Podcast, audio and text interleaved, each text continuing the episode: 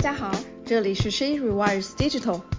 本期节目是参与2023技术播客节共创的一期内容。大家可以上 Apple Podcast、小宇宙、喜马拉雅同名的官网以及官方微信公众号等等，关注整体活动，收听、订阅、转发其他有台或者社区共创的内容。She Rewires Digital 是基于线上分享活动来助力女性在 STEAM 领域发展的交流平台，由志愿者无偿在业余时间推广，以不同行业、不同资历、不同地域之间的知识交流与社群建设为使命，邀请来自全球 STEAM 领域以及其他各行业的女性分享她们的项目经验、知识和观点。也欢迎大家在 Apple Podcast、小宇宙、喜马拉雅上关注我们的节目，谢谢大家。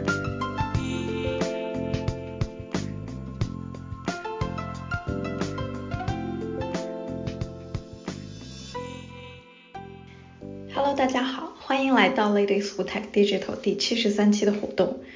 我们第七十三期的活动主题是非常规职业选择，当工作和公司解绑时。那么我们今天非常荣幸的有请到三位嘉宾 e d、Solar 还有 Daisy 来参与今天的话题讨论。e d 是毕业于 Columbia Business School，他目前创业的项目呢为灵活协作平台 Bridge。那么 e d 希望通过 Bridge 平台来探索未来的工作方式。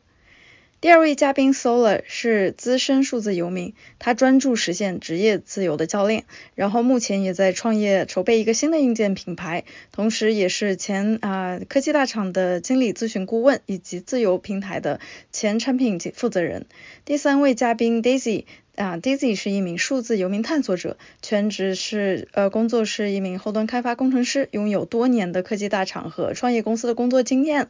那么接下来我们就把话筒交给三位嘉宾，让我们一起来听听看他们对于非常规职业选择的啊有什么想法吧。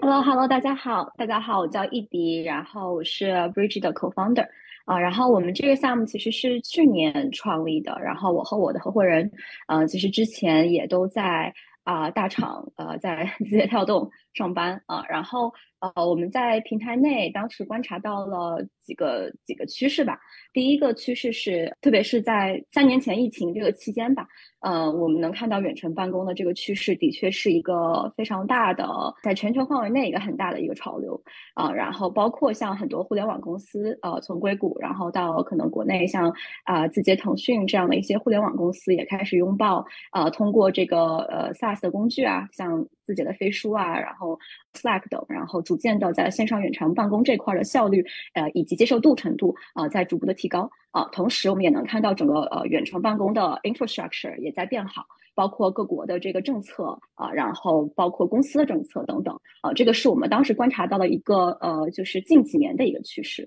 然后我们同时也看到了一些长期的趋势，就是呃长期，尤其是在 AI 发展的今天，就是我觉得去年开始的感受是特别深的，就是去年呃 GPT 三点五其实出来之后，我们能看到大量的美国的 SaaS 公司其实是已经开始。啊，将 AI 就是 integrate 到了整个就是工具当中啊，然后呃每个人的这个生产力其实是由随着这个 AI 的出现在逐步的提升的。其实当时我们也有畅想未来的工作形式。呃，我们认为 AI 这个事情可能对于职场会有挺大的一些呃变化的。可能过去每个人是需要工作八个小时啊，但是因为可能一部分工作是 AI 做了，然后一部分工作是等着 AI 产出，然后可能人就不太需要花太多时间，所以可能八个小时的工作时间会逐步缩短到呃，比如说两个小时、三个小时一天啊。所以我们当时是认为，可能呃未来每个人的工作是会逐步的碎片化的。啊，那全职雇佣是否还是一个呃，对于 C 和 B 来说，C 可能我们这里指的是人才端，B 我们指的是呃雇佣端，是否还是一个最好的合作方式啊？还是说呃一个超级个体，一个一个有所谓创造力、能够使用工具的人，他其实是可以同时辐射更多的工作啊？同时呢，他可能也可以甚至和不同的雇主去进行啊合作。啊，所以呃，当时我们的一些看法，包括嗯，硅谷，我觉得像纳瓦尔啊，呃，很多美国做 Future of Work 赛道的呃很多 founder，其实也都看到了这个机会啊，这也是为什么我们当时选择啊做这件事情。嗯，哎，那我那我就好奇一点啊，就是那你在实际创建它的过程中，你对于最开始的那个初衷就是有印证你最开始初衷的那个想法吗？嗯，啊，这个我以为要在后面一点聊，那既然聊到了，我觉得我们也可以 稍微讨论一下这个事情。对，其实当时的几个假设。对，其实当时的几个假设呢，现在回头看，嗯，有一些是算是印证了，有一些的确是有些超出我的预期的。呃，第一个就是关于远程这件事情，呃，其实远程这个事情，呃，疫情期间我们觉得是一个长期不可逆的趋势啊，就是即使说可能疫情会结束，然后远程这个事情可能。不会像，就是未来可能不一定像会像之前那么封闭，但是起码这个行为一旦被 adopt 了之后，它很难回过去。对这个事情，其实的确是这样子，就是仍然我们能看到各个公司它对于啊远程的政策也好啊，包括这个线上使用的工具也好啊，的确是还在拥抱。但是同时，我们也能看到，就是包括从硅谷开始，就是还是呼吁大家去尽可能的到办公室上班。呃，一部分也是因为进行了这个 AA 实验了以后，的确发现，在公司和在家里的效率，呃，有一些不同程度的折损。有一些工种其实还是继续能够远程，并且大家并没有觉得有任何折损。比如说啊，部分的研发设计，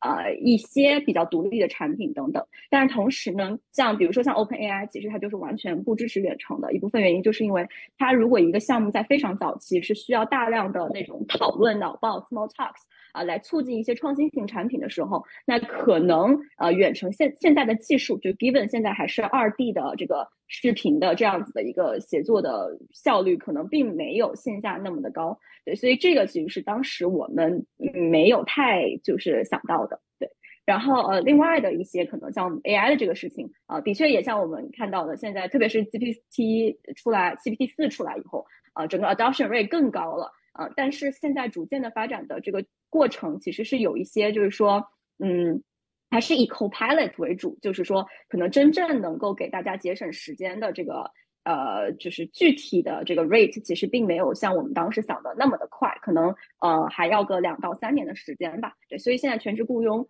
目前看来，特别是在疫情结束后，其实仍然还是一个非常强势的，就是工作方式。嗯，要不我我再问一下吧，就是我想问一下。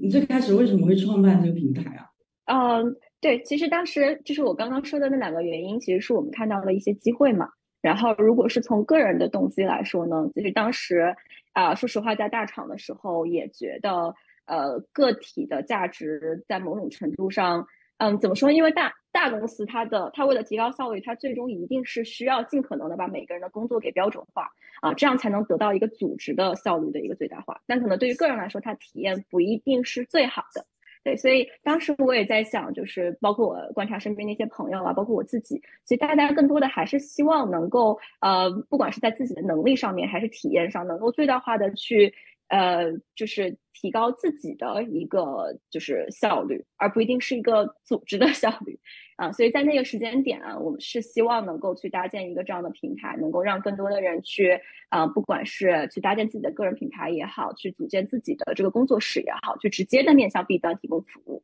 而不一定是要藏在一个组织后面。对啊，所以当时是有这样的一个一个想法，嗯。哦，就是它是你自己自发想要去做的一个创业项目，呃，是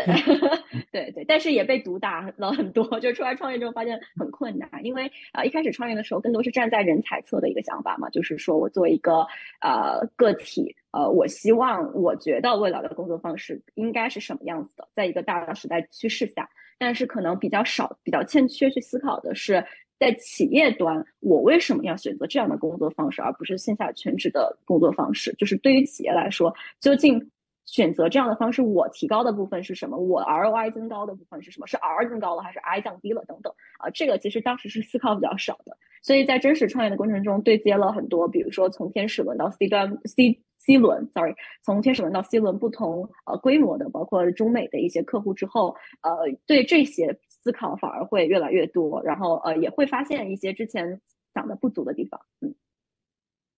嗯，哎，你是作为一种就是自由职业平台的发起方，我觉得这个是你对对整个社会变化的一个畅想。哎，那我就想问一下 Daisy，就是你作为一个参与这种，就是你是作为一个是吧工作者，就是你有感受到这种这个平台的这种最开始的初心，在你实际的这个体验中是这么回事吗？嗯，其实我想多说一点啊，关于这块，因为这块说实话，其实我经历的比较多，因为我可能工作经验比较多嘛。然后其实早早很多年的时候，其实就有这样的平台，然后而且我见证了这个平台，就可能一开始的时候去做的非常好，但后面其实也非常非常的艰难。所以其实我也觉得，就是我也很好奇，就是他怎样那个把这件事情做下去的。其实我当时就从自由职业这个工作者的角度来说，其实我感觉这个平台是非常好的，就是他很考虑那个开发者的利益。企业这样的企业真的很难做，真的是非常非常难做。嗯，我深有感触，因为我接触过很多的平台。是的，是的，是的，就是整个 freelancer 这个市场呢。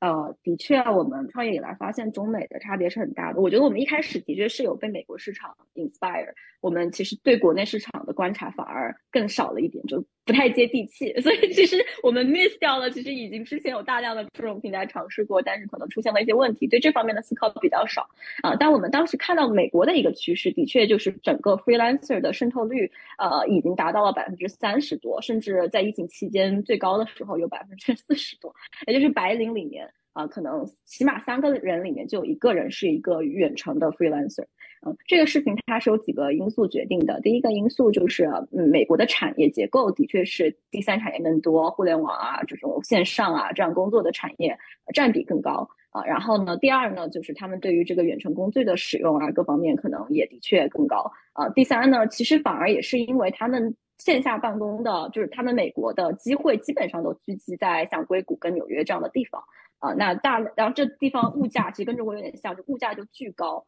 啊。然后美国的物价高，可能跟中国的物价高还就是就是更夸张一些吧。对，所以对于远程办公的诉求，包括 caregivers，就是美国大量的就是 freelancer，是因为要照顾家里人。美国的人工成本很高的，找一个保姆啊，找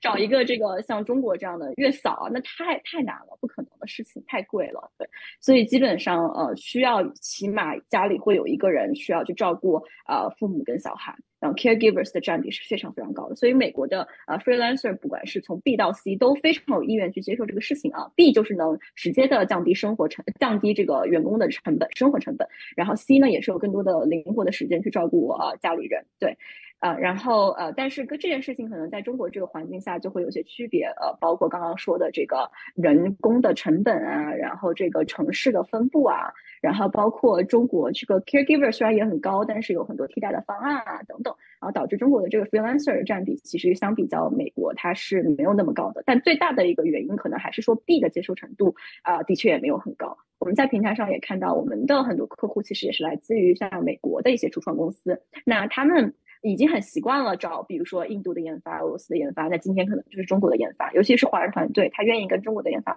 合作。对，所以啊，这种需求我们还是能看到的。但是中国本土的产呃企业，可能更多的呢，它原来还是一个找外包的思路。那像我们平台，可能更多的我们撮合的是一些像 Daisy 这样有经验的，可能过去在大厂的一些超级个体啊，那这样的一些呃人，可能对于呃原来的企业来说，也是一个新的选择。那呃，我们的确做的平台就需要做比较多的教育。工作在这个过程中，所以这个的确也比我们之前想的要难很多，所以呃是一件需要耐心的事情吧。对，嗯嗯，而且这里我也忍不住想要去去分享一些，就是我之前是在也是在一家自由职业平台里面做内部的 人员，然后然后我之前是在一家叫圆领，然后现在其实这家公司现在已经解散了，然后改名为超级个体。然后我也在它解散之前，其实我也已经离开了这家公司。然后，嗯，整体的体感和刚才呃易迪说的是非常接近的，因为我们其实是呃，你可以理解为这个行业里面的战友吧，都在为同一个愿景去做。然后，但是我我就想分享我的一些个人感受。呃，刚易迪有分享，就是说，哎，做的时候没想太清楚，是吧？没看到。中国市场有那么多人已经前赴后继试错过了，哎，但是我觉得有时候创业就是去做一些就是你理性计算上很难说得清楚，但是你又冥冥之中觉得这件事情它很应该有人来去做的事情。你就特斯拉已经创业二十年了，但是他也就是这几年就是风靡全球。在二十年前他做这件事情的时候，怎么计算都是亏的。就是怎么计算都是，就是哪里充电那么方便？那到处大家是才开个电车，最开开到一半没电怎么办？但所有人都会问他这个问题，就像今天很多中国企业家会问：“哎呀，在家里办公那摸鱼怎么办？”一样的。所以，因为我觉得有的时候就是这种情怀，就是他也也也就试一试嘛，就是他其实试一下也死不了，大不了我就我就干，就是验证了。就看不下去，我再去创另外一个业务，我再去做一些别的事情。对，所以我觉得创业者了。哦，所以我觉得就是还蛮有意思的。其实我也挺好奇，因为 Daisy 是我们平台上的就是一一一一员大将嘛。然后其实我也挺好奇，就是 Daisy 作为个人，当时是怎么就是想要开始呃远程工作？就当时的契机是什么？就什么原因迫使你就是走出从大厂到自由职业的第一步的？其其实这个故事就是一个很长的故事，就是我最开始的时候，其实包括就差不多一四一五年的时候吧，其实我就想就是想去国外工作，就是因为其实当时其实就有很多就是国内的技术，然后直接就是肉身翻墙，直接找海外的工作嘛，然后人就出去了这种。但是由于家庭原因，可能父母啊什么那方面其实不太希望我能出去嘛，因为毕竟离家比较远，所以后来我就发现，在就又过了几年，我就发现其实远程工作也是可以的，然后就开始关注就这方面的嘛。然后当时包括其实当时二零二零年的时候，当时我还练了一下那个叫什么呃 TopTo，然后 TopTo 当时那个对对那个就那个 Java 工程师，然后由于当时英语准备的不充分，所以第一面就挂了。对，然后后来其实国外的呃那些平台其实。就今年以来，呃，或者说去年以来，其实国国外的那些平台，其实我都尝试过，呃，就这些就接活儿的平台，包括 Upwork，然后包括那个那个还有什么图灵，还有什么，嗯，好多好多，就有非常非常多的那个，就包括有的那种，其实我是属于广撒网那种，就是包括有一个组织，当时我我应该是投了简历，但是后来发现他其实也是一个组织嘛，然后是那个当时是一个德国人老板，然后 HR 是中国人，嗯，然后他是。就是老板在德呃德国人在美国，然后找活儿，然后把活找到以后，就想让中国人这边干嘛这种，然后结果那个老板也挺良心的，他应该是找了好几个月，然后包括打广告什么的，发现没有任何水花，然后最后在那个 Slack 上说对不起，说我 我发现实在没有想到今年市场这么这这么难，然后 所以就。对，所以就说没找到货，说对不起大家。对对对，嗯，然后我我个人确实很难，嗯，对对对，然后我是差不多是二零，我想想，应该是就是下定这个决心，其实是二一年的时候，应该是二一年的时候，我觉得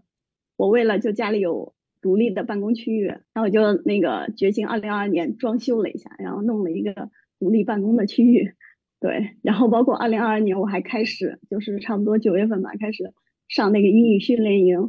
然后，然后那个就是包括简历啊，然后包括面试的那个，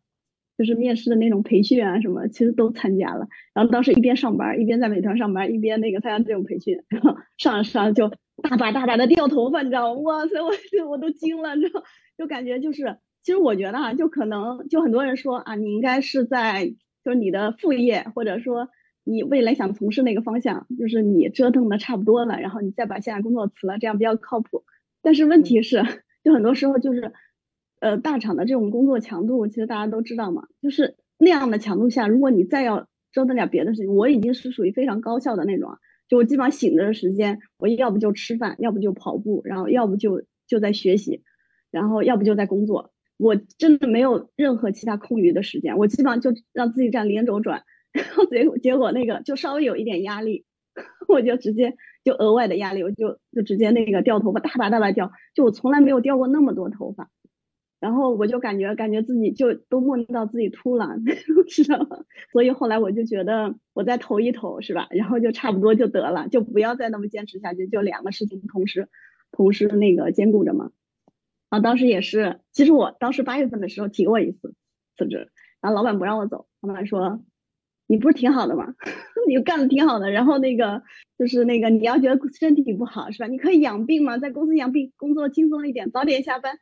然后所以当时我就又墨迹了一段时间，然后正好赶上一月份，就是一月初的时候，当时有一波裁员，就有裁员的名额，啊，就是当时公司就给我了，所以那就开始了。对，其实我是准备了非常多。那那当时 Daisy 的第一份远程的这个灵活工作是在哪里接到的？然后具体是做做什么的？也是做后端相关的事情是吗？其实我当时那个从，因为我不是差不多九十月份的时候，当时英语训练营嘛，然后训练营完以后，我就其实就开始投简历了。然后投简历，其实基本上从十月底开始，就是其实有陆续有一些面试。然后当时非常幸运的是，因为当时其实市场环境非常好，也不是非常好吧。就是北美大厂还没有开始 裁员，对，就北美大厂还没有开始裁员，所以我就投了一周的简历，我就拿到了两个面试，我就觉得哇塞，可以啊，就感觉自己修改后的简历还是挺管用。嗯，然后当时就面了，对，当时就面了一下，然后呢，就是可能英语不够好，还是就英语口语不够好，对对，就是反正就卡了。对，还有一个这两个主要是一个是那个英语口语不够好，另一个是。就是他希望我去，他是远程到，就是就是在国内可以远程嘛，但是他需要我去苏州，我也不知道为什么，就是可能刚开始就小组织嘛，就国内团队比较小，希望去苏州，然后就没去。然后其实真正找到第一份远程，其实是当时因为我准备比较早嘛，所以我当时年三十的时候，之前还在面试，然后就是。就大家都在过年的时候，我也在面试；正月初一我也在面试。当时面的是一个国内的公司，就这是我接到第一份远程的工作啊。这是一个上海的老板，是一个做租房的 APP 的，就是比较做那个细分领域的这种。然后呢，他其实是他们那个做，他现在目前后端是 PAP 跟嗯跟 Python，然后想转那个 Java 嘛。然后也希望后续就全转 Java，然后希望我立的整个团队这种。其实差不多二月份其实确敲定了这个，然后当时还跟老板见面了一下，然后后来那个他，但是他实在太抠了，所以我就拒绝了他。对，这是我接到第一份远程。对，明白明白。那那还主要 Daisy 还是靠自己的这个努力，就是逛逛撒网，然后对对对对对对，嗯。一方面是自己投，还有另一方面是把基本上国内外所有的，不能说所有的吧，绝大部分主流的外包平台，其实我都试了，都尝试过，嗯嗯，都没有结果。基本上我是在那个你们平台，就是是唯一一个找到工作的，知道吗？对，我们对 项目方很优质哈，对对对对。那我说，我我先说说到这儿吧，嗯。哎呀，那那 Solar 也也可以分享一下，因为 Daisy 是工程师嘛，然后 Solar 是是产品，对，然后其实我也一直很好奇，就是产品在找远程工作啊，然后这块儿就是都是怎么怎么做到的。我第一个我是比较特殊，然后我分享完我的，也可以跟大家分享一下我了解到的其他产品经理，嗯，是怎么样？就是我最开始第一份远程工作就是。我当时我是自己想创业，然后想做一个远程工作平台，然后我在做调研的时候，我就是有一有一种调研方法，它就是很变态，但是它很有效，就是你去面试那家公司，就是比如说我举个例子啊，比如说有一个竞争对手，竞争对手 B，然后我想看看里面的人到底怎么样，我就去面一面，是吧？然后我跟里面的人聊一聊啊。所以我当时就是抱着这样的想，我想去调研一些这个国内的其他竞品，看看他们做的怎么样。我在调研的过程中呢，我就这很有意义啊，这能够改变很多人的生活呀。然后就在这样的一个过程中，然后就我就因为你呃面试可以面四轮嘛，就相当于我可以接触到他们四个人。那第四面的时候呢，就是 Mike，就是他们的 CEO。那跟他聊完了之后，你简直就是被他点燃了呀。一下子就觉得，就是哇，跟他相比，我的想法微不足道啊！我们要做一个这个改变世界的事情啊啊！就是这天，我就参加了圆领这家公司的面试。这这是褒义词的词的意思，因为我其实我面试的时候，我就 challenge 他们，我说你们做的是远程工作，你们公司那么多人，几十号人，你们都在线下办公？他们那时候 office 在上海。我说你们怎么在线下办公？我觉得这样一点都不酷。你们既然要推行这个，你们公司就应该全远程办。我就这么 challenge 他们一下。后来我入职后的第二天，果然就全公司就开始实行远远程办公，然后所以是一种改变了这家公司的这种协作方式吧。然后，但是在那个过程中，大家其实也很忐忑，就说啊，以前大家都线下见面的，呃，那个那个，呃呃，大家都分散到世界各地了。因为有一些啊，他他是会，他是在台湾，然后有些人他想想去美国，有些人他想去柬埔寨，还有一个人想去澳洲的。那这下这个呃远程了之后，大家不就分散在世界各地了吗？然后又有点害怕。但是当时最开始麦克就说：“我们先试行一个月，我们先看看，要是这个大家适应不了，我们再回来。”然后结果一个月之后，然后在公司里发起了一个投票，就是说你认为这一个月你的工作效率是否有下降？然后你认为这一个月啊，这个呃你的工作的体验如何？然后最后一个问题就是说，你还想要回到办公室吗？当时就是调研的结果，百分之九十八的人都不想回到办公室，而且大家为了能够一个月之后继续延续远程办公的状态，他们在这一个月，我们在拼命的寻找怎么样高效远程工作，就是怎么样开会能开的，是吧？很高效又不会很拖沓，怎么样就避免开无效的会议，我们的项目管理怎么样？那个，但是这一部分就跟产品经理很有关系，其实。其实对于小公司来说，产品经理某种程度上也是半个项目经理，就是我我要我要很高频的跟研发沟通，就是在远程情况下，我可能随时都有可能要找研发去对，就是我的一个想法可不可以实现啊，或者说某某个地方我打算我的 P R D 打算这样写，你觉得这样可以吗？就避免我们的呃这个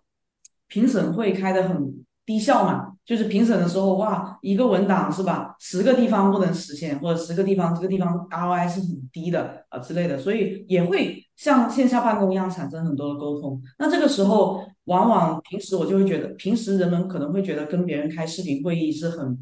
门槛很高的一件事情，大家都比较习惯开语音会。但是那个时候就会不想要大家觉得很隔阂，所以当时就大家都养成一种默契。就是在我们上班期间跟别人打视频会议是一件很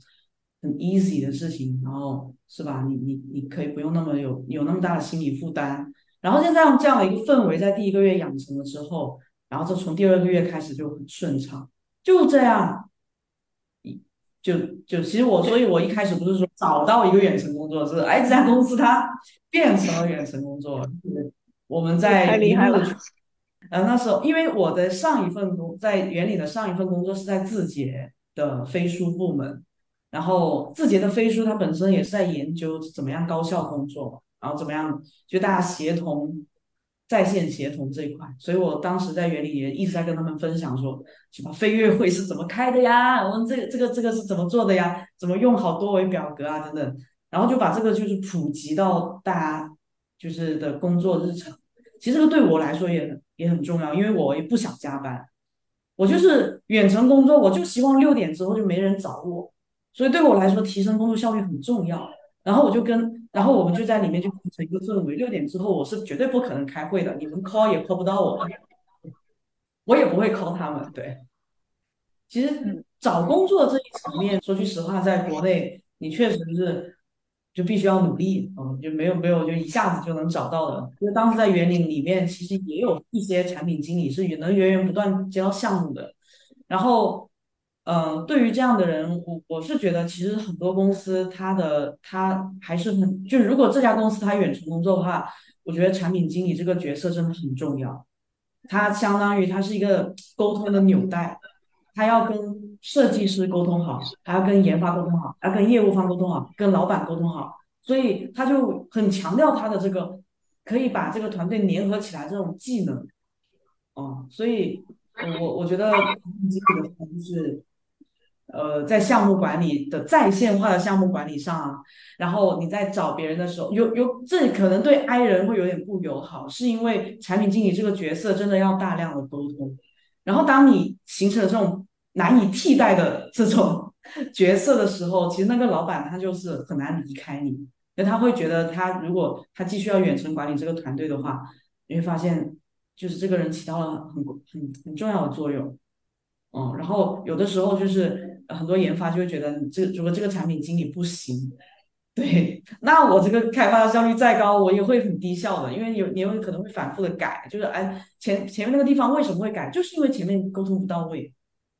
哦，你想你想的那个和你以为那个是不一样的，所以我我觉得大概是这样吧。就找工作的话，我觉得没有捷径，但是你在真正在工作的时候，还是有很多方法。对，刚刚刚 Solar 聊到那个就是远程办公，就是公司选择远程远程办公这件事情的时候，我还挺有感触的，因为呃，我们其实，在我们平台上观察，呃，项目方，呃，其实它是分成了几类，一类它就是我们叫做远程 native，就是它一上来的 setting 就是远程，然后整个公司都是远程，然后从 CEO level 其实对远程这个事情的接受度就非常高，甚至觉得。我就是要远程，就是我我就坚持要远程，你也别跟我算什么 ROI。对我觉得远程就是未来的工作方式啊。那这种公司它其实不管是从管理上还是在协作工具上，呃，它其实第一天就是为远程做好准备的啊。比如说他们可能会用 Gather 啊，会用 Gather 这样子的这种虚拟办公空间，呃，去承接一些 small talks 啊，然后承接一些公司的氛围感啊，然后可能会用线上文档，然后开会前会用。呃，异步文档的方式先做一些前置的沟通啊，然后包括会用 calendar，大家彼此都知道对方的时间是什么，然后呃会 set 好自己的这个工作的时间周期等等等等，就是他的工作习惯就是为了远程而生的。那我觉得更最难的其实反而是那种 hybrid 的 setting，就是他有一部分人是线下，有部分人是线上。啊，然后这个可能就是你就不太知道这个线上跟线下的员工之间要怎么区分管理，特别是在 OKR 的或者有 KPI 的设置上。因为如果你的就是如这个对 leader 要求真的很高，如果是远程，其实你就没有再以时间为单位去考核一个人了。我不需要知道，哎，Solo 今天在办公室八个小时，我不管这八个小时做什么，反正他起码来办公室了，那我就知道这八个小时的工资我没有浪费，对吧？啊，但是如果要远程办公的话，其实我就不再以时间为单位去考核人了，我其实就是以你具体完成了是否完成了目标，你这个月说的目标你是否完成了？那在整体的管理跟考核上，其实是。截然不同的体系，所以这个其实对 leader 是一个很大的挑战。对，所以其实我也很好奇，就是想 follow up 下，就是 Solar 这个问题，就是你觉得当时，嗯，在就是在 practice 远程的过程中，你觉得有什么特别好的实践？然后以及你觉得有什么挑战，可能是暂时还没有办法解决的？其实我现在就我现在也在创业，然后我现在创业这家公司也全员远程办公。呃，其实我我们说是全员远程办公很厉害的样子，我们公司就是五个人，然后 合伙人是三个人，然后我在中国，然后一个合伙人在荷兰，还有一个合伙人在台湾，然后我们我们三个人就是远远程办公，然后在经历了八十多个人的公司和这三个人五个人的公司，其实说句实话，协作上没有太大的问题，就以工作内容来看。我是没有遇到任何问题，你就是说解决事情，解决这个把这个业给创了啊，对吧？把这个事业打点起来，其实没有任何问题。只要你只要你就是有有很好的沟通意识，就是最大的障碍不在于你用的工具就是不够先进还是怎么样，最大的障碍是别里面的人不愿意跟你沟通，或者说他遇到了问题，他没他不会敞开心扉来去找别的伙伴来帮助他。这个是比较大的问题，但我们因为很熟悉，我们也是朋友，然后就就不会有这样的一个问题。那我个人是觉得比较大的挑战是那种孤单的感觉，就是就是你千万不能几个人之间哈，这八十多个人之间啊，只聊工作。所以我就我我八十多个人那个公司的时候，我会安排闲聊会，这三个人公司的时候我也闲聊，就是就是。是吧？你在荷兰怎么样啊？你最近你在荷兰那个上次单车被偷了，你买了新的单车没有的？然后那个就听说那个他那里就是他那些朋友说单车没被偷过两回，你在荷兰的生活不够完整。然后他还跟我们分享在那里看到的花花艺的这个进展等等等等，就是那个你在交流一些非工作相关的东西的时候，你才觉得有意思，才觉得彼此之间彼此之间会有连接。那也是我的一个体验，就是说，你不能太，就是现在很多人会说，你一定要把工作当成工作，不要融入感情。但是当你真正就是把工作当成工作，就是远程工作特别容易这样子，远程工作特别容易就是工作就是纯粹的工作，啊，那个时候就会觉得很没有感情，没有感觉。这个对我来，对我这种有有一些情感诉求的人来说，就会觉得，哈，那我我在上班的时候，我去坐班的时候，我就觉得自己是个机器，我远程办公还要觉得自己是个机器，no，不要这样子。所以我就一定要跟我远程的伙伴，就是说，就是大家一定就是一样。是会闲聊，但是我我不想把它定义为一种就是职场的情绪劳动，哦，就大家是真的是喜欢你想和你交朋友的那种，想和你聊的，我不会强迫他啊，你非得要跟我聊，你竟然不跟我分享，我不会，不会不会这个样子的，而且我我觉得我我是真心话，我觉得最唯一的挑战，最大的挑战就就是这个，然后这个还他还要有一定的设计，还要让这一切是是很是很自然的。哦，然后那回到除了我之外，就我观察到了市面上的其他公司，嗯，他在面临决定要不要去选择远程工作，我我我真实的感受就是，唯一的障碍就是心理障碍，就是就是你真的觉得他上班在办公室里面坐了那八小时，你就这个就是你想要管理的员工的方式吗？就是就是你他不信任。员工在就是在家里面会愿意这样做，或者说他没有办法通过自己的能力让员工愿意愿意在家里面也为你也也为你的为为大家共同的事业去付出啊，就是你你有有没有这样的一层心理的障碍？如果你这层障碍突破，就大家大家第一你愿意相信，第二你也有办法，就是说我们通过 OKR 或者通过我们我们有一个共同的愿景，你的这个愿景是可以 inspire 别人的。别人是认可你的，会 follow 你的，他就会去做的。然后在这样的前提下，找找协作的工具是吧？无论是用 Zoom 还是用还是用飞书还是用腾讯会议，我觉得不重要了。然后你用什么样的文档？飞书文档，你你用腾讯文档，Anyway，你用 Google Google Docs 都可以啊，这些都是小问题啊。你大家愿意分享吗？你用 Tower 还是用用飞书的一些项目管理软件，还是用 Jira？这有这有什么问题呢？这个都很简单，就是剩下那些大家觉得是很重要的问题，其实在我看来都不重要。最重要的就是就是你是创始人是怎么想的很重要。好的，那那 Daisy 有什么想要补充的吗？对，关关于这一点，我也其实我也想说，就说从研发的角度，其实我因为今年以来，其实。经过各种折腾，就是后来也找到了远程的工作嘛，然后也包括有远程的项目嘛。呃，我的感受其实跟，呃，跟 Sola 差不多，就是我觉得其实没有什么就是协作上的问题，就不会说啊，因为我们远程办公了，然后所以这个就有一些东西沟通不了，就其实没有沟通不了的问题。还有就是，嗯，其实就是我们需要，就是说主要看这个人想不想。就是想不想把自己的那个透明出来？就是因为我觉得很多时候，就比如你有什么想法是吧？然后你的进度是怎么样的？然后你会在什么时间？就是就说沟通其实比你在线下更重要嘛，因为你需要就是提前告诉别人我的，比如说我我是后端，我要告诉前端我接口大概什么时候能联调，对吧？我的文档是什么样的，我提前给到你。其实，在办公室也是这样的，就就是你更需要有这种意识，就是你需要让对方。知道并且相信，并且可以把他的工作进行下去，就不要 block 别人，对对对。然后关于那个孤独的问题，我觉得这点上我跟那跟那个 Sola 想法可能有一点点不同啊，就是可能因为我是那个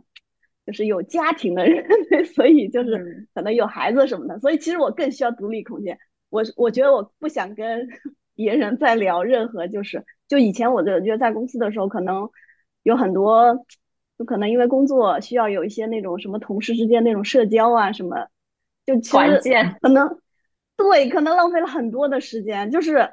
怎么说，比如说中午一起溜溜弯啊，吃完一起吃饭啊，这种就是我我觉得 我知道，就这个就可能很能促进同事之间的这种感情啊，然后也能让工作得到得到那个很好的那个怎么说呢推进。但是 就是怎么说，真的浪费了很多时间，因为你想每天中午可能有一两个小时。对真的累积下来很非常多，但是如果你远程办公以后，其实这些时间完全可以用来做一些你想做的事情。对，然后我觉得可能对于单身的人来说，可能确实远程工作会比较孤独。我也有听说过有一些人就是可能他那个远程工作了一段时间以后，然后发现自己效率特别低，就工作可能无法推进，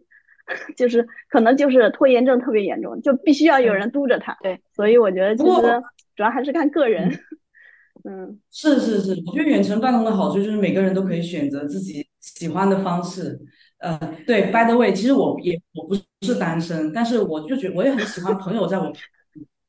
就是我就喜欢就是就是呃认识很多新的人啊，然后跟这个人能能够保持联系啊，就是我有的时候会觉得，呃，其实我对身边的人有的时候是有好奇的，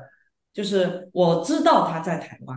但是我又不知道台湾到底是一个怎样的。我知道他在荷兰，但是我会对他有好奇。然后当我觉得好像我跟他之间仅停留于工作关系的时候，就会有一种有一种可惜。有的时候就觉得我还挺喜欢他的，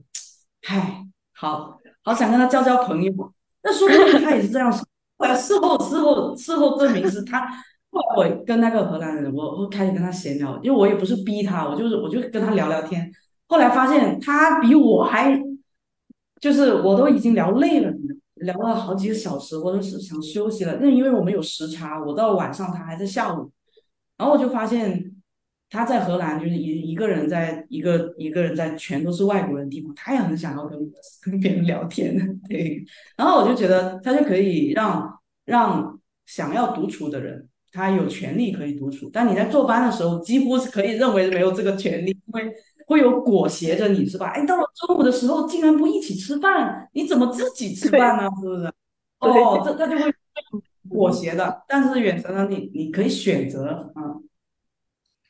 爱人更友好了。对，爱人更友好。对。嗯，其实我我也可以分享一些，就是我在平台呃观察到企业的一些心态吧。就是我看评论区也有人在问，就是企业为什么会选择远程，他什么时候会选择远程？对，所以就是对于就是远程工作的机会与挑战这个事情，我们可能呃比较容易的会从 C 的角度去出发，但是呃对于 B，就是呃为什么他这么抵触，对吧？那为什么他有的 founder 又能够接受啊？这个背后的原因其实。嗯，就我们也有些观察吧，就是我们发现，我们还是以美国的雇主为为为例子啊，因为美国的远程渗透率是非常非常高的，就有点像成功案例。我们来剖析一下，就是美国这个成功案例，它为什么这么多雇主啊？然后一方面呢是呃远程的好处是它能够扩大人才池，这个是其实是大部分公司一开始选择远程的一个非常重要的原因，就是当人才。有了主动选择权，像比如说像 Daisy Solar 这样子非常优秀的人才，他就是不愿意，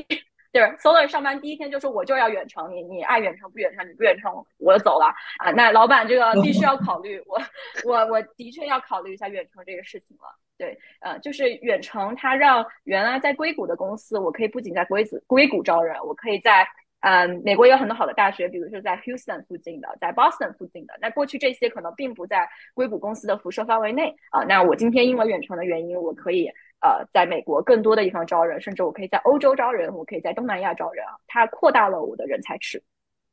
另外还有一个很重要原因，也是也许是企业呃选择远程最核心的原因，其实就是节约成本。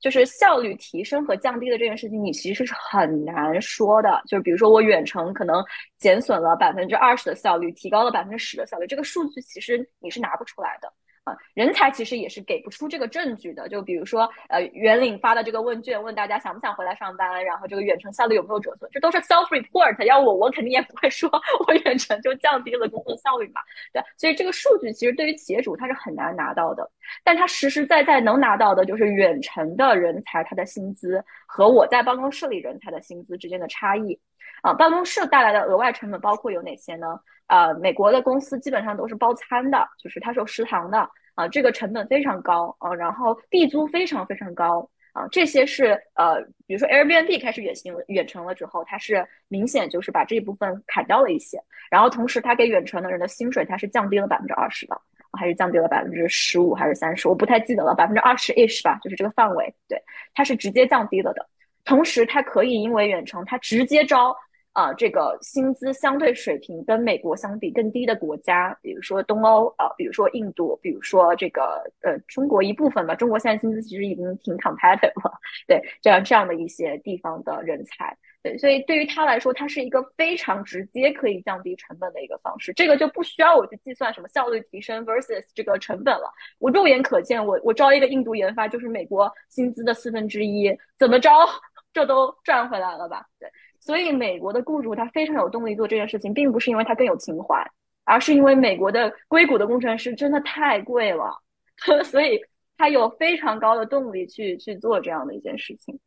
那对于一些呃公司呢，可能他呃首先他可能不具备这个国际化的管理能力，比如说很多中国公司，他可能 Day One 他。啊，现在也有不少中国公司，我们认识很多这个初创的一些朋友，他们也开始招这个东南亚的研发，然后或者愿意研发到一些二三线的城市，更更低生活成本的城市去招，比如说成都、西安。对，但是有一些可能雇主他天生的就不太具备这个远程的管理的能力的，然后呢，他可能也算不太清楚这个账的。那对于他来说，我为什么要选择远程这个事情，的确是一件很难的事情。就好像，嗯，我。今天使用诺基亚，明天使用 iPhone，就算 iPhone 明显比诺基亚好，但是我这个 switch 的过程，它就是会有阵痛期，就是会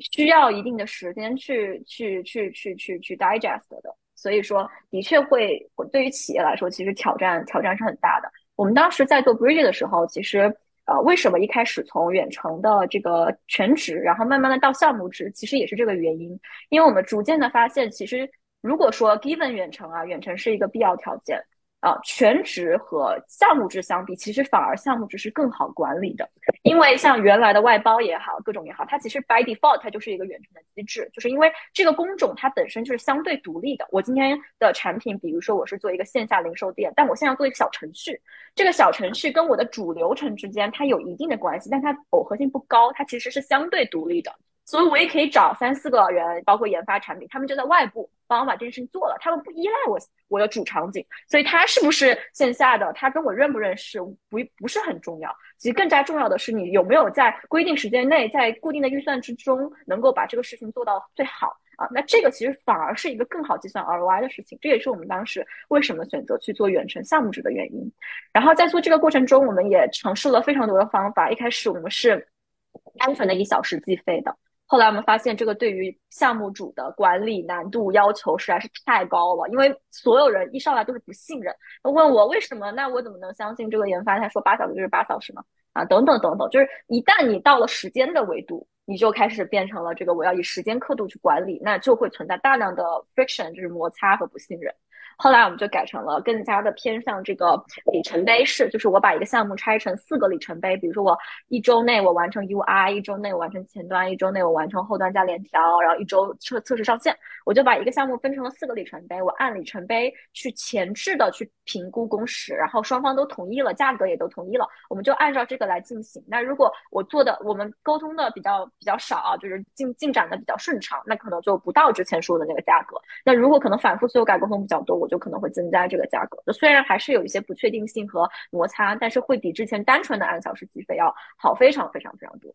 所以说，就是呃，就是远程这个事情呢，就的确从雇主就是很现实来说，雇主他就是一个 ROI 驱动的事情。那你需要做的就是两件事情：第一，就是证明自己的性价比，就是证明自己远程在不会降低质量的过程中，啊，我甚至能给你带来一些成本上的节约。第二呢，就是我要证明我的这个工作效率，或者是我的这个工作方法，它是可以量化的，就是可以以结果量化的，而不单纯的是以时间为量化啊，这样去更更就是相当于让雇主去减少他的管理成本，对，所以就是这两点其实是从雇主角度来说，他们非常非常在意的事情啊。哎，我我感觉就是呃，关于雇主这一块的话，刚刚伊伊迪分享了很多嘛，然后我想问一下，就是像 Daisy，就是你在。呃，因为你已经远程工作一段时间了，然后现在也很流行一些概念，像比如说超级个体啊，打造个人 IP 啊。我不知道关关于就是要找远程工作或者找潜在的雇主，对于你来说，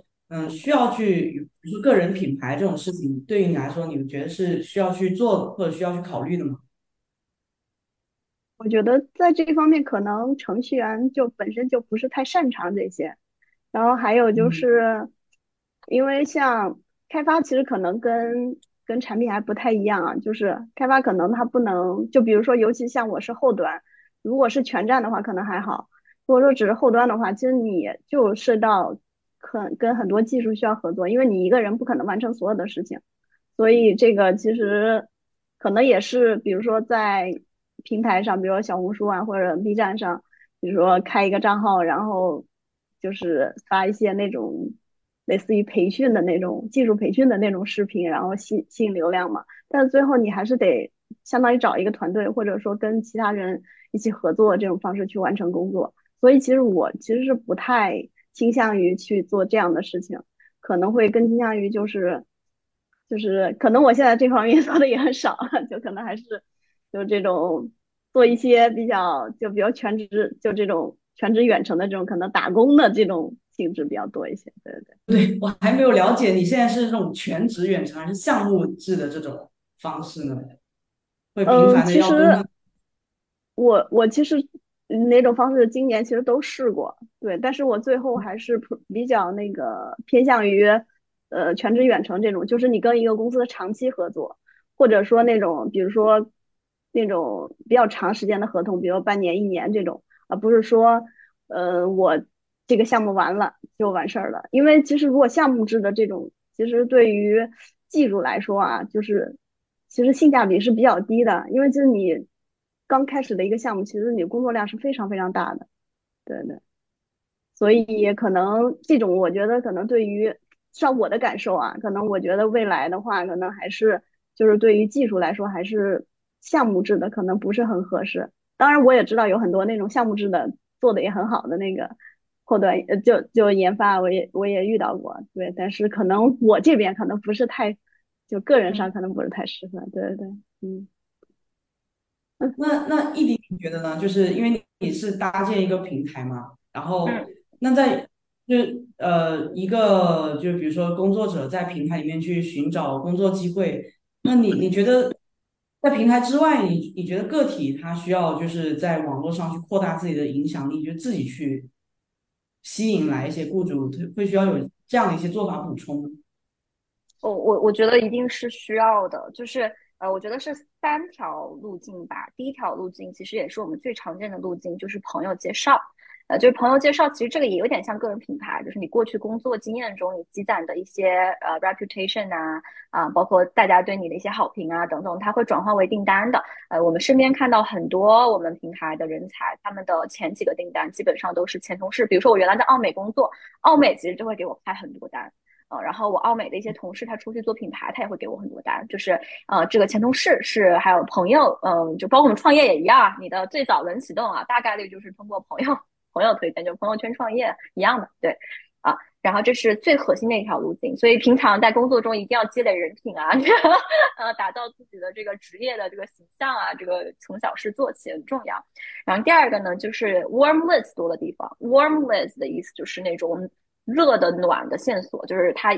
就是明确就是要找远程呃人才的这些企业所在的地方。那比如说呢，像我们平台啦，包括圆领啊，然后可能欧美更多像 Upwork 啊，然后 Touring 啊等等啊这样的平台，因为它一上来就是做远程的全职也好，项目制也好，呃，是企业主知道呃比较有心智的地方。那呃这些地方他来的客户也是已经有这个需求的客户，但是同样的，这里的竞争就会非常的激烈啊，因为在这个平台上的人才可能和你一样，都是要找远程工作的人才。啊，那你怎么在中间脱颖而出啊？那我们现在观察到的一个比较有效的做法是，你要有一个自己的作品集。那这其实跟个人品牌也有关系，就是你可能相比较过去简历呃加上面试的这种做法啊，现在简历已经不够了，因为面试环节其实很多时候被缩短了。对，所以你就需要通过你成型的呃这个，不管是你如果是 UI UX，你需要有个很好的 portfolio，那你是研发，那 GitHub 我们现在发现是非常非常加分的。对。所以你的这些作品集啊，其实是能够极大的降低你和企业之间的这个磨合和适配的过程，对，你也更容易脱颖而出。然后第三个就是刚刚 Zoler 说的这种更偏个人品牌的这种 cold leads 多的地方，那这种地方流量更大，比如说像小红书啊、B 站啊，它流量肯定是更大的。但是呢，啊，它什么样的人都有，就是你可能呃十万曝光里面，可能真正的你潜在的雇主不多，但是它就是一个。呃，怎么说呢？更好的积累的你影响力的过程，因为每个人他既是你的客户，他又是你的渠道。就即使这个人他不是你的客户，他今天没有找你下单，但他是你的渠道，他知道你好了。比如说大家都知道 Solar，那 Solar 小红书做的特别好，然后很多人都是因为小红书知道 Solar。今天他即使不直接向 Solar 付费，呃，索要任何的服务，他也会推荐自己的朋友啊去说，哎，如果有个朋友找正好找他问说，哎，我最近想。Practice 下远程，你知你知道我怎么找人来培训一下我们公司的这个企业文化吗？那他可能第一时间想到就是 Solar，对，所以这是一个就是裂变，就是增强裂变的一个一个过程。所以说，其实，在嗯呃社交媒体上去打造自己的形象是是很重要的。我之前在 Bridge 的群里面有分享过，我在小红书上看到做的比较好的几个研发的这个案例啊，就是小红书账号，就是他们的做法就有点像是一个养成类的账号，就是啊，今天我辞职了，我要开始接单了，Day One 我赚零块。钱，然后我今天做了什么什么事儿，然后 day 二我做了一个自己的网个人网站啊，然后认识了十个朋友，什么收入零啊，但是他就是每天每天他都写一个一个像小日记一样的，然后到了第十几天他他接到单了，然后他的粉丝都很开心，就是有点像那个养成类的那种感觉，然后评论区里有人会问他说，哎呀，你们现在还缺不缺队友啊？那我是后端啊，我能不能加入你们呀？然后有的人可能会问，哎呀，我这里有一个呃小程序，不知道找谁做，你们能不能做啊？就是自然而然的，就是你的队友和你的这个。其实项目方，呃，项目方的潜在项目方都有可能在这个过程中积累，但这个的确，我们自己也做过内容，坚持的不是很好。就是我这个的确是很难的一个事情，就是你需要对于早期没有什么太多回报和关注的时候，你要有这个忍耐、忍耐的能力啊，然后你要坚持，然后呢，同时你要找好自己的定位，所以这个还是一个嗯挺重要，但是。也比较困难 的一个一个方式啊，但是还好的是，这刚说这三个路径它不冲突嘛，对吧？所以就是其实是可以同步去做的。那可能从效率层面来说，可能 warm list 多的地方是效果更高的，效果更好的。嗯。哎，刚刚聊聊起这个在网上的宣传，然后在我又回想起刚才也有聊到那个项目制的做法和实薪制或者说雇佣制的。然后让我想到我最近创业的时候接触到的一些服务，嗯，就其实我现在在做一个跟跨境电商相关的一呃一些东西，然后呢就会有一些服务商，他是这样子的，就他这个服务商他可能他总共也就是几个人，然后呢他之前工作的时候他就接触到了，比如说众筹。这一场这个是怎是怎么运作的啊？是吧？怎怎么去跟海外的那些 KOL 合作？怎么样去上线？怎么样去拍视频？怎么样去宣传？能 get 到呃外国人的一些口味什么之类的。然后他们就会把这些经验，就是他们可能三五个哥们儿就出来就创业，然后他就会在网上输出很多这样的经验帖，然后咔咔咔咔咔，然后网上就有的人，比如说像我，我就会去搜索，就说啊这个这个众筹怎么做啊？然后那那个怎怎么找 KOL，怎么怎么写这个这个邀请他们合作的这个邮件啊等等等，哎，我就会我就会搜到他们的内容，或者说我就会呃会因为大数据就推流，就会把他们推给我，然后我就就是会了解他们的服务，我惊讶的发现好贵，就是他们首先第一个他会收你两万美金，然后再然后在你众筹之后再收你众筹金额的百分之十。然后整个盘整个这个策划下来，可能就是一段时间就会 close 掉，就会帮帮你把这个搞定。然后我就我就感觉，首先第一个，嗯，它更像是项目制，因为它是一个单一个单一个单这样 close 的，它不是我雇佣的，它有一个团队一起来去接我的一个需求。但是呢，它和呃可能很多研发所认为的那种项目制会有点不一样的地方在于。我可以用一个比喻啊，比如说，比如说我现在很会锯木头，很会去打磨那个木头，把它抛光，然后把它弄得很圆润，是吧？很会玩胡桃木。那某种程度上，我拥有木工的技能。那现在现在我有两种做法，一种是，就是说，呃，有一个人，呃，网上有很多人，他要做全套家装，是吧？他要把家里面搞成这种原木风格的装修，他就会找到我。然后我完成整这个屋子的装修啊，这是一个项目。然后还有一种就是我做了很多椅子，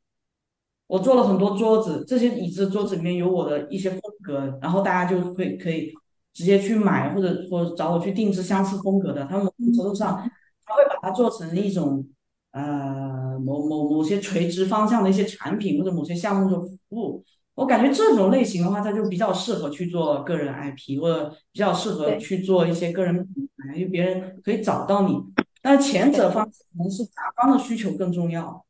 对对。然后我是一种能力这样子。是的，是的，没错。呃，我们现在也看到美国有一类设计师，他们的做法就是呃包月服务，它是 subscription 制的，就是一个月呃两万美刀吧，差不多啊。然后你可以提呃什么十五次需求以内啊，什么什么，然后包改到你满意。啊，就这类服务最近还挺火。然后他们一般背后就是呃一个工作室，然后一个工作室可能也没几个人，对，然后就相当于有点像是把自己的服务给中台化了。非常感谢今天我们的三位嘉宾，今天我们的节目就先到这里吧。呃，如果有任何的问题，欢迎大家在我们的微信群或者是各大平台向我们提问。非常非常感谢我们今天的三位嘉宾，也非常感谢现场的各位听众。那就祝大家有一个美好的周末了，再见。欢迎大家的收听，我们下期再见。